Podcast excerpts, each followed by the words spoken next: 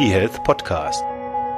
Der Podcast rund um Gesundheits- und Medizininformatik vom Hoch- und Niederrhein.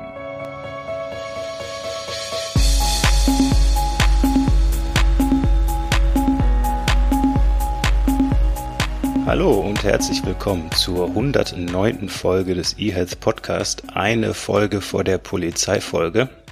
Hm, okay, lassen wir mal sitzen. Der Applaus hat gefehlt. Warte, den müssen wir noch einspielen. Okay. Aber fangen wir an. Heute wieder mit Renato. Seine liebliche Stimme habt ihr schon gehört. Renato, magst du uns mal die Agenda verraten?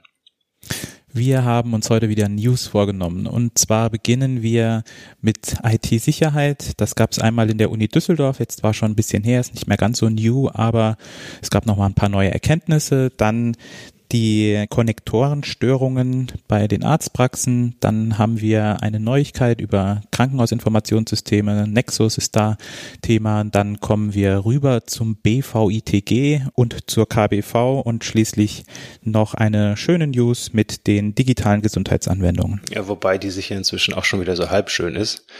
Genau. Ansonsten müssen wir am Anfang vielleicht noch sagen, dass eigentlich jetzt ein tatsächlich Interviewfolge äh, dran gewesen wäre der dritte im Bunde, der Bernhard Breil, äh, hat ein Interview geführt mit einer durchaus wichtigen Persönlichkeit im E-Health-Bereich, hat aber nicht aufgezeichnet. Und deswegen ist die Zeit ein bisschen länger gewesen und wir haben jetzt eine News-Folge. Magst du anfangen und dann packe ich ja meinen kleinen Rant dazu.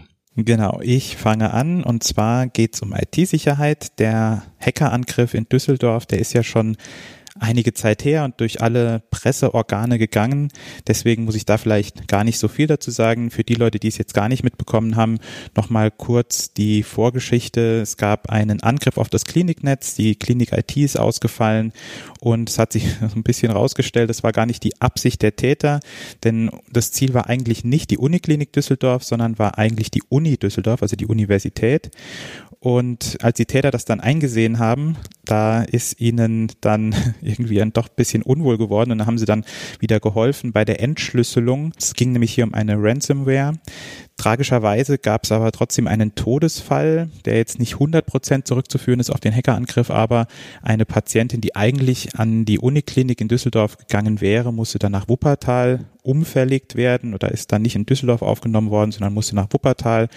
Ist jetzt noch nicht sicher, ob die tatsächlich deswegen gestorben ist, aber auf jeden Fall ermittelt die Staatsanwaltschaft wegen fahrlässiger Tötung. Und die Erkenntnis, die es jetzt in der Nachzeit noch gab, ist, dass es sich um eine Ransomware handelte, und zwar Doppelpeimer, die Hinweise gibt, dass es in Russland gewesen sein könnte, wo dieser Angriff herkommt sagt zumindest das Innenministerium. Auch das ist natürlich nicht sicher. Das ist bei so Angriffen nie so 100 Prozent klärbar, wo die jetzt genau herkommen. Aber es gibt Hinweise darauf.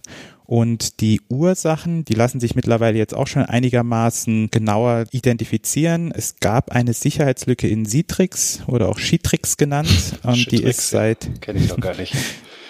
Ist seit Januar oder seit Jahreswechsel ist die bekannt und die Universitätsklinik hat auch relativ schnell reagiert und hat die dann auch geschlossen. Das war aber anscheinend nicht schnell genug, denn in dieser kurzen Phase, in diesem Fenster, wo diese Sicherheitslücke bestanden hat, hat dann eben diese Hackergruppe einen Loader platziert und dieser Loader hat dann eben so eine Backdoor geöffnet im Nachgang und am 10., 11. September, da kam dann der Angriff und wie gesagt, man geht davon aus, dass die eigentlich gar nicht die Uniklinik treffen wollten, aber es hat dann letztendlich die Uniklinik getroffen. Wir lernen daraus, Updates so schnell wie möglich einspielen, aber man sieht, manchmal kann auch so ein kurzes Zeitfenster eben zu lang sein. Ja, das war der Hackerangriff in Düsseldorf und dann eine weitere IT-Sicherheitsgeschichte ist die Connector-Störung. Da wurden jetzt zwar keine Daten irgendwie manipuliert oder abgelesen, aber da geht es jetzt um das Thema Verfügbarkeit. Es gab insgesamt 300 Praxen, die betroffen waren. Nach einem Update von Konnektoren der Firma Secunet gab es dann eine Störung. Die Analyse hat jetzt ergeben, dass das Update nicht erfolgreich eingespielt worden konnte und dass es dann nach dem Update zu einem fehlerhaften Bootvorgang gekommen ist und dann konnte keine Verbindung mehr hergestellt werden zu der Telematikinfrastruktur. Und das hat dann zu Ausfällen geführt, was natürlich das Vertrauen in die Telematikinfrastruktur wieder sehr erschüttert hat. Die Firma Secunet stellt jetzt bis Ende Oktober eine neue Update-Version zur Verfügung. Und ja, bis dahin müssen die Arztpraxen jetzt leider warten. Wobei das ja nicht so schlimm ist, komme ich gleich noch mehr im anderen Kontext dazu, weil ja bisher eigentlich nur der versicherten Stammdatenabgleich darüber läuft. Gut. Dann aber vielleicht auch passend zu dem Thema ein kleiner Rant oder ja, ist vielleicht gar nicht, doch ist ein Rant. Ähm, aber ein, ein höflicher Rant, einfach eine Sache, die mir passiert ist, weil ja das Thema Datenschutz permanent in unserem Kontext des E-Health erwähnt wird und eine Klarstellung vorweg. Ich bin absolut dafür, dass bei allen Bereichen Datenschutz wichtig und relevant ist aber auch eben nicht nur bei IT. Und ein Beispiel ist, habe ich ja schon getwittert, also Datenschutz ist wichtig, gilt nicht nur bei EPA, EGK und TI. Ich habe jetzt inzwischen eine Woche her einen Arzttermin gemacht, telefonisch. So, dann wurde ich dort gefragt, ob ich bitte meine E-Mail-Adresse angeben kann. Dann habe ich gefragt, ja, wofür ich das machen soll. Und dann hat die freundliche Dame gesagt, das ist nur für die Terminbestätigung und falls sich am Termin was ändert, sollte ich vorher lieber auch per E-Mail Bescheid sagen und sie sagen uns auch Bescheid, weil sie einfach nicht so gerne telefonieren wollen, das ist zu viel Zeit. So, dann hat sie gesagt, ähm, ich soll doch bitte ausgefüllte Anamnesebögen auch per E-Mail schicken. Da habe ich gesagt, nee, das mache ich nicht, möchte ich nicht, unverschlüsselt weil PGP oder sowas hatten die auch nicht. So, dann habe ich gedacht, das ist alles in Ordnung. Dann bekomme ich eine halbe Stunde später eine unverschlüsselte E-Mail vom Microsoft-Account des Arztes mit meinem Klarnamen und dem medizinischen Grund meines Besuchs. Und das ist natürlich nicht so gut. Und das deckt sich auch mit einer anderen Erfahrung, die ich eben auch mal gemacht habe. Zweite kleine Anekdote. War bei einer Vorsorgeuntersuchung vor Corona, stehe dann eben da am Tresen und warte, dass ich drankomme. Die, das waren Arzthelferinnen, nur die telefonieren laut mit immer wieder Namensnennung des Telefonpartners, was ja eigentlich persönlich ganz nett und ähm, auch angenehm ist. Aber es wurde auch immer gesagt, also Frau so und so, der Ausschlag juckt dann so und so. Und das heißt, es wurde alles genannt, die Symptome mit Name. Dann war das Wartezimmer direkt daneben. Das heißt, dort haben alle etwas mitbekommen. Die Leute wurden auch aufgerufen mit Klarnamen. Gut, das ist natürlich ein bisschen schwierig. Der Monitor war einsehbar. Das heißt, wenn man, ne, das ging so um die Ecke. Das heißt, man konnte sehen, wer dann wie wo dran war. Gut, dann kam ich also irgendwann dran ins Untersuchungszimmer. Dort war wie auch fast immer der Rechner nicht gesperrt.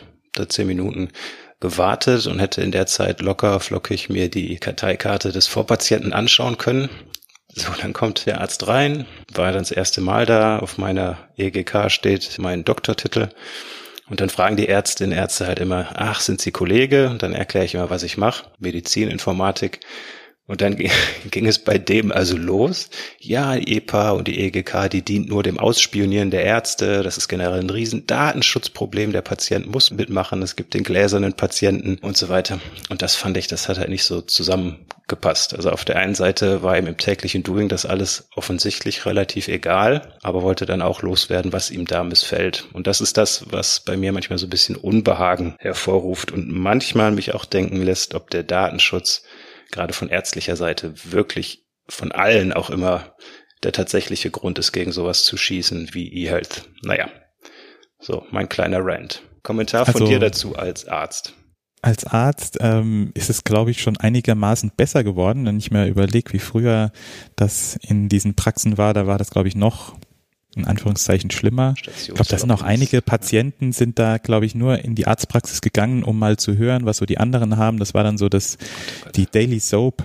Auf, auf dem Land, Aber, oder? Ja, genau, genau. Da trifft man sich und hört mal, was der andere so hat.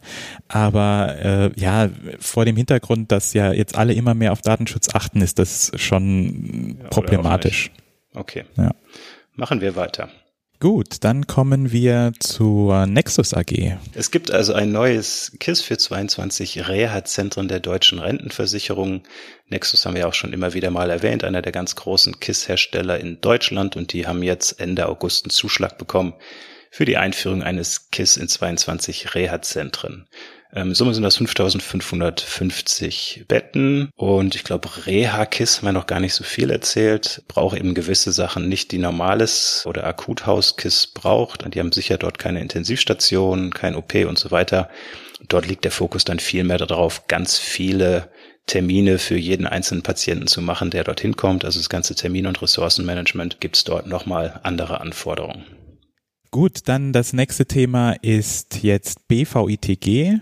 Wir haben, glaube ich, schon mal über die Player im Gesundheitswesen gesprochen. Trotzdem nochmal BVITG, das heißt Bundesverband Gesundheits-IT. Das kann man so als Interessenvertretung der Hersteller von Gesundheits-IT-Anwendungen bezeichnen. Das sind die bösen Lobbyisten, oder? Ja, definitiv, die bösen Lobbyisten. Und da gibt's jetzt auf jeden Fall einen neuen Vorstand. Vorstandsvorsitzender ist nicht mehr Christoph Schmelter, sondern Gerrit Schick von Philips. Und der Stellvertreter ist Andreas Kassner, 3M. Und dann gibt's noch weitere Vorstandsmitglieder, Ralf Brandner, ICW, der Bernhard Kalmer von CGM und Heiko Mania von Nurse IT und der Finanzvorstand ist Matthias Meyerhofer von der Meyerhofer. Genau. Ja. Den hatten wir ja auch schon hier und was ich gut finde, ist, dass jetzt auch explizit von der Pflege jemand dabei ist. Das finde ich auch gut. Was ich nicht gut finde, ist, dass es ja sehr männerlastig ist und vielleicht findet sich ja bei dem nächsten Vorstand mal eine Frau, die sich hier mit in die Männerriege mit einreihen möchte. Wobei vorher ja mindestens eine Frau dabei war, die auch schon im Podcast hier waren. So, aber Machen wir weiter. Renato, was ist denn jetzt dran? ja, wir sind beim BVITG und der BVITG, das kann man so als Gegenspieler sehen zur KBV. BVITG und KBV sind wie Hund und Katze. Jetzt ist natürlich die Frage, wer ist der Hund und wer ist die Katze?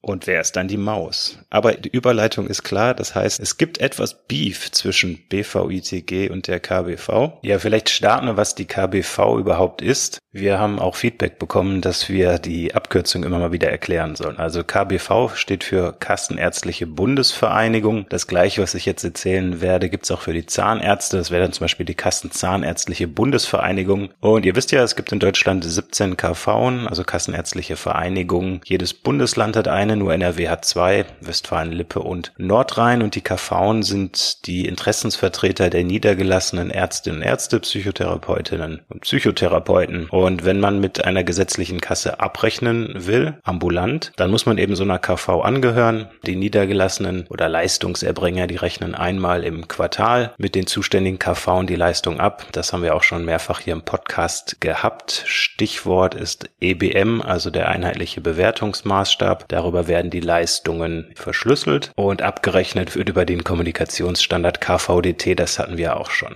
So, dann gibt's den BVITG, das ist der Bundesverband der IT-Hersteller im Gesundheitswesen. Und die beiden haben gerade so ein bisschen Knatsch. Und da möchte ich einfach vielleicht mal ganz kurz so eine Historie, wie sie sich mir dargestellt hat, als ich noch in der Industrie war, zeigen. Damals war es so, dass 2006 sich die Bundesregierung überlegt hat, Arzneimittelkosten zu sparen. Da haben sich unterschiedliche Maßnahmen überlegt und eine war, dass jetzt nur noch nach bestimmten Regeln Arzneimittel verschrieben werden dürfen. Die konkrete Ausgestaltung hat dann die KBV gemacht. Dann mussten alle Arztpraxissystemhersteller, alle PVS-Hersteller mussten dann zur KBV und ihre Software dort zertifizieren lassen. Und das Gesetz, nachdem das eben damals geregelt wurde, das war das AVWG, wieder eine Abkürzung, das Arzneimittelversorgungswirtschaftlichkeitsgesetz. Bis dahin war es so, dass für die Arztpraxissystemhersteller oder PVS-Hersteller es durchaus ein Geschäftsmodell war, dass sie ihre Software relativ günstig den Leistungserbringern zur Verfügung gestellt haben, aber dort dann zum Beispiel Werbung drin war von Pharmaunternehmen. Das Ganze ist ja ethisch vielleicht so ein bisschen bedenklich, aber das war eben bis dato das Geschäftsmodell. Wo dann wie geworben werden darf, das ist in, eben in diesem AVWG geregelt. Es durfte lange nicht mehr so viel geworben werden und somit ist zum Beispiel auch das Geschäftsmodell etwas angegriffen worden. Also ein paar wichtige Punkte bis dahin. Die Politik macht Vorgaben, die KBV setzt das um, macht also Regeln draus und zertifiziert dann die Produkte von zum Beispiel Softwareherstellern. Das klingt ja erstmal ganz sinnvoll, zeigt aber auch, dass es hier schon ein bisschen Reibereien gab. Und was jetzt aber neu hinzukommt, ist, dass die KBV selbst als Softwareanbieter auftreten möchte. Und das haben sie kommuniziert, indem sie einen offenen Brief an den Herrn Spahn geschickt haben, also alle 17 KV und die KBV, und haben dort die zunehmende Bürokratisierung bemängelt, haben gesagt, dass die Kosten nicht auf die Leistungserbringer abgewälzt werden sollen etc. Und da haben sie ja eigentlich recht, zumindest was es die zunehmende Bürokratisierung angeht. Auch da wieder eine kleine Anmerkung unter uns. Ich finde, es war echt ein großer Fehler, dass das erste, was über die Telematik-Infrastruktur und über die elektronische Gesundheitskarte läuft, dass das dieser versicherten Stammdatenabgleich war.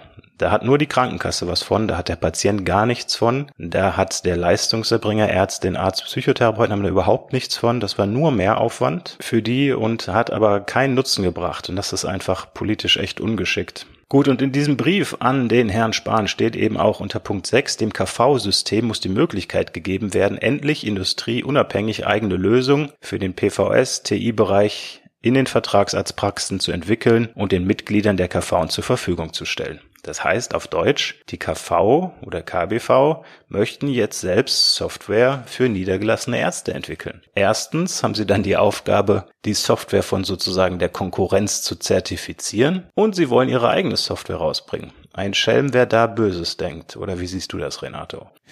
Ja, also ich bin da halt auch zwiegespalten. Aber was man auf jeden Fall kritisch sehen muss, ist, dass derjenige, der zertifiziert, dann auch gleichzeitig selbst Hersteller ist. Und da gibt's ja auch Beispiele, wo das auch möglichst getrennt wird. Zum Beispiel Wirtschaftsprüfer und Wirtschaftsberater. Da gibt's ja einige Firmen, die beides anbieten, aber die dürfen ja nicht gleichzeitig beraten und prüfen. Und das hat bestimmt auch seine gute Gründe, weil man dann natürlich sagt, naja, ich berate dich mal so, dass dann am Schluss unsere Prüfung richtig ausfällt. Und so hätte dann die KBV definitiv Vorteile mit ihrer eigenen Software gegenüber den Herstellern, die jetzt aus Fremdenhaus kommen und vielleicht dann auch eine Konkurrenz wären. Also ich kann mir nicht vorstellen, dass die KBV jetzt wissentlich irgendwelche Mitbewerber dann rauszertifizieren würde, aber der Makel würde daran ein, haften. Ein, ein Geschmäckle, oder würde man sagen, bei uns hier unten im Südwesten. Ein Geschmäckle. hat's schon. Genau. genau, also um die KBV jetzt aber nicht ganz böse darstellen zu lassen, es gibt ja auch einige positive Entwicklungen. Ja. Früher war es ja so, dass die KBV Spezifikationen quasi zwei Wochen vor der Prüfung rausgegeben hat und dann musste man in Nacht- und Nebelaktionen noch irgendwas einbauen. Bevor es beim Benutzer da ist, es jetzt schon. Bevor es habe ich schon erlebt. Genau, und das ist ja jetzt schon besser geworden. Also man hat zumindest theoretisch die Zeit, dass man das äh, irgendwie hinbekommt. Um, ähm, und die sind ganz gut geworden. Also wenn man sich ähm, diese medizinischen Informationsobjekte oder ansonsten neuere Spezifikationen anschaut, dann ist es schon ganz gut geworden. Und die stehen ja auch bisschen unter Druck. Ne? Also die, die kriegen Druck von den Ärzten, die kriegen Druck von der Politik. Und die KBV selbst argumentiert eben, ja gut, wir machen jetzt Spezifikationen und die sind auch besser geworden und trotzdem setzen die Hersteller das nicht um. Und vielleicht ist das auch einfach nur so ein Warnschuss vor den Bug. Wenn ihr jetzt das nicht so macht, wie wir wollen, dann machen wir eben eine eigene Software. Hätte ich keine Probleme mit, sollen sie ihre eigene Software machen, aber dann sollen sie die Spezifikation und die Zertifizierung sollen sie dann abgeben an jemand anderen. Genau, so, dann bist du jetzt wieder dran ist auch eine hervorragende Überleitung zur Spezifikation und Zertifizieren, diesmal nicht durch die KBV, sondern durchs B-Farm. Und zwar geht es um die beiden ersten DIGA, haben wir ja auch schon hier mehrfach angesprochen. Deutschland ist ja das erste Land, ole ole, wo es jetzt Apps auf Rezept gibt, Renato. Genau, da ist ja der Herr Spahn auch sehr stolz drauf und das gönnen wir ihm auch. Diga, vielleicht für alle die, die nicht so. Gibt es eigentlich schon, hat da schon irgendjemand mal diesen Witz gemacht? Fanta 4 und Diga? Ist es Diga, Diga, Diga? oh, nee, ich glaube, das liegt einfach daran, dass der Witz so schlecht ist, dass okay. ihn noch keiner gemacht hat. Aber DIGA steht für digitale Gesundheitsanwendungen und ähm, wie du gesagt hast, Apps auf Rezept. Das Ganze ist geregelt im DVG, im Digitale Versorgungsgesetz und jetzt stehen in diesem Verzeichnis ganze zwei Apps drin. Die beiden Vorreiter sind Velibra und Calmeda. Velibra von der Gaia AG, das ist eine App, die gegen Angststörungen helfen soll und hat verhaltenstherapeutische Ansätze, um das zu machen. Man geht die App dann in den Dialog mit dem Benutzer und ja, es gibt auch Strategien gegen Panikattacken und hilft eben bei Angststörungen. Dann gibt es die App Calmeda von MyNoise GmbH, die soll bei Tinnitus helfen. Auch hier kommen kognitive Verhaltenstherapieansätze zum Tragen und es wird auch medizinisches Wissen vermittelt, Tipps zur Entspannung und so weiter. Velibra hat den ersten Schritt bereits gemacht, also vielleicht nochmal zur Wiederholung in diesen Katalog kommt man auch ohne, dass man nachgewiesen hat, dass die App etwas bringt. aber man muss innerhalb von einem Jahr dann nachweisen, dass es einen positiven Versorgungseffekt gibt. Du redest gerade vom Fast Track, oder? Genau. Libra hat diesen Nachweis bereits erbracht. Calmeda muss das jetzt innerhalb eines Jahres noch tun. Hm, genau. Und ganz frisch sind jetzt gestern auf Twitter ist es dann bei mir aufgeschlagen, auch Nachrichten rausgekommen, dass es Sicherheitslücken, ole ole, bei Velibra gegeben hat. Und zwar hat der allseits bekannte Martin Schiersich und André Zilch haben sich die Web-App angeguckt. Übrigens auch ein kleiner Hinweis. Also die Gas sind nicht automatisch Handy-Apps, sondern kann auch ganz normale Web-Anwendungen sein. Und dort gab es so Sicherheitslücken. Und ganz ehrlich, also mich ärgert's, mit welcher Unbedarftheit da wirklich Leute manchmal drangehen. Dann ist Velibre jetzt die App, die wohl nachgewiesen hat, dass sie wirkt. Und jetzt machen die da doch bisschen, ja, ungute Anfängerfehler. Also ein Beispiel, wenn du wissen möchtest, ob jemand diese App nutzt, dann kann ich die E-Mail-Adresse von dir eingeben und dann sagt das System die E-Mail-Adresse htwg-konstanz oder Dumbo.org oder keine Ahnung, was du hast, die ist schon vergeben. Damit wüsste ich, du bist dort also registriert. So, ist ja erstmal so halb gut. Das macht man normalerweise nicht. Dann ist es so, dass wenn man den Code zurücksetzen möchte, dann wird dir eine registrierte E-Mail-Adresse geschickt. Das ist ja soweit in Ordnung aber der ist 24 Stunden lang und besteht aus ganzen vier Zeichen. Das heißt, wenn du mal kurzfristig Zugang hast auf einen E-Mail-Account, weil ein Handy rumliegt oder sowas, dann lässt du die E-Mail schicken, löscht die wieder, merkst dir den Link und dann hast du 24 Stunden vier Zahlen auszuprobieren. Vier Zeichen. Und das geht mit Brute Forcing halbwegs schnell. Und so gibt's eben so ein paar Sachen, wo sicher die Entwickler nicht so gut gearbeitet haben. Aber das B-Farm das auch nicht gemerkt hat. Ne? Wir erinnern uns nochmal, B-Farm ist ja eigentlich eher für Medikamente zuständig. So, das heißt, jetzt haben die Leute auch gesagt, ja, kann das B-Farm das überhaupt? Also der Herr Spahn hatte ja damals gesagt, es läuft ein bisschen anders, weil es aufs Rezept geht, muss das B-Farm die also zertifizieren. Jetzt hat das B-Farm ein bisschen Gegenwind bekommen und die haben dann gesagt, bei unwahren Angaben ist mit Konsequenzen wie zum Beispiel der Streichung aus dem Verzeichnis gerechnet werden. Die sagen also, ja, wir prüfen das gar nicht, sondern wenn die Leute sagen, das ist alles sicher, dann reicht uns das. Und wenn die lügen, dann gibt's Ärger. Das ist jetzt mal in Kindersprache ausgedrückt. Ja, zusätzlich hatte dann Velibra auch noch Tracker genutzt, die Daten die, in die USA übertragen, Bug Reporting Tool aus den USA eingebunden.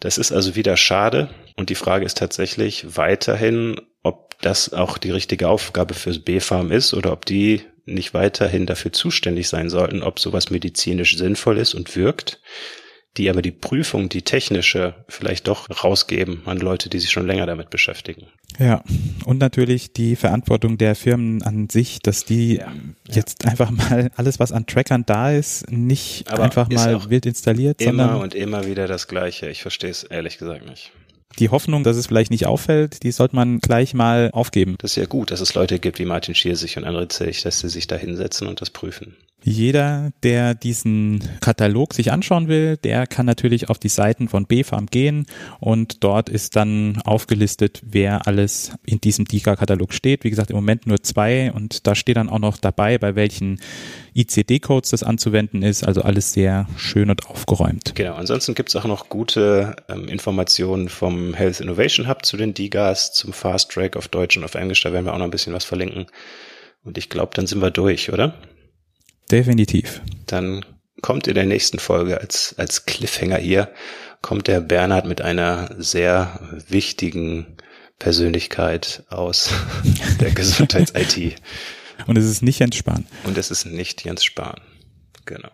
Gut, also macht's gut, bleibt gesund. Ciao. Tschüss.